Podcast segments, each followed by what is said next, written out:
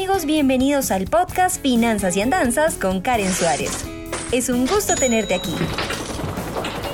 Exploraremos de la manera más sencilla posible el mundo de las finanzas, la economía, el emprendimiento y la productividad.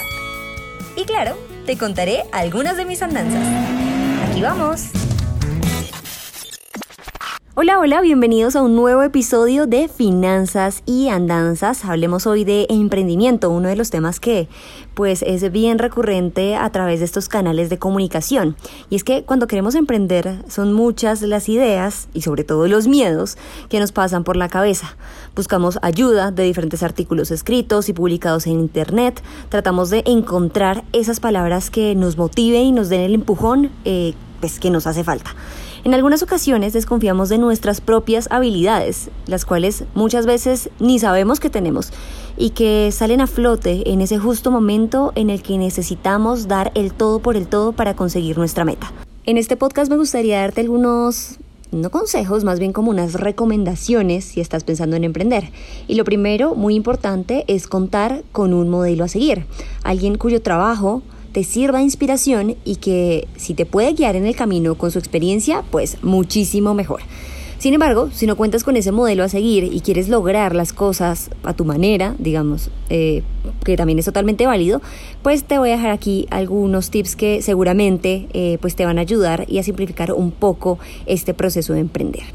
Y aunque suene cliché, el primer consejo que mencionamos aquí es trazar un plan y no podrás iniciar en ningún camino si pues no te pones en marcha, pero tampoco si no tienes la idea que quieres desarrollar. Lo primero, pues ir paso a paso.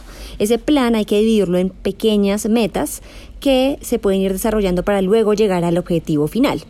Esto te suena familiar seguramente eh, y todos los libros de autoayuda, digámoslo así, comienzan así, pero la verdad es que tiene todo el sentido del mundo. Y una de las frases que más me marcaron eh, a lo largo del emprendimiento que tengo, que está basado en marca personal, es como querer que todo esté perfecto para iniciar con nuestro plan.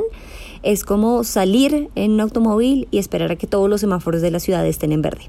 Eso no va a pasar. Entonces hay que ir paso a paso y sobre este camino se va construyendo. Lo segundo que hay que decir es tener metas ambiciosas, pero también que sean realizables y que nuestra mente diga, oiga, sí, este hombre o esta mujer es capaz de, de, hacerlo, entonces también con los pies en el suelo.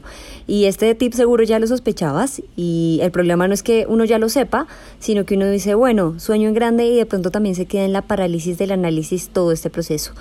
Por eso es tan importante ponerse en marcha y que todo empiece a fluir. Y va conectado con el tip anterior. Uno va resolviendo los problemas a medida que llegan. Si uno empieza a imaginarse todas las dificultades que va a tener antes, pues creo que no van a dar ganas de empezar. Y es que comenzar un emprendimiento propio es un camino arriesgado y uno teme perder tiempo y dinero, y eso es totalmente claro.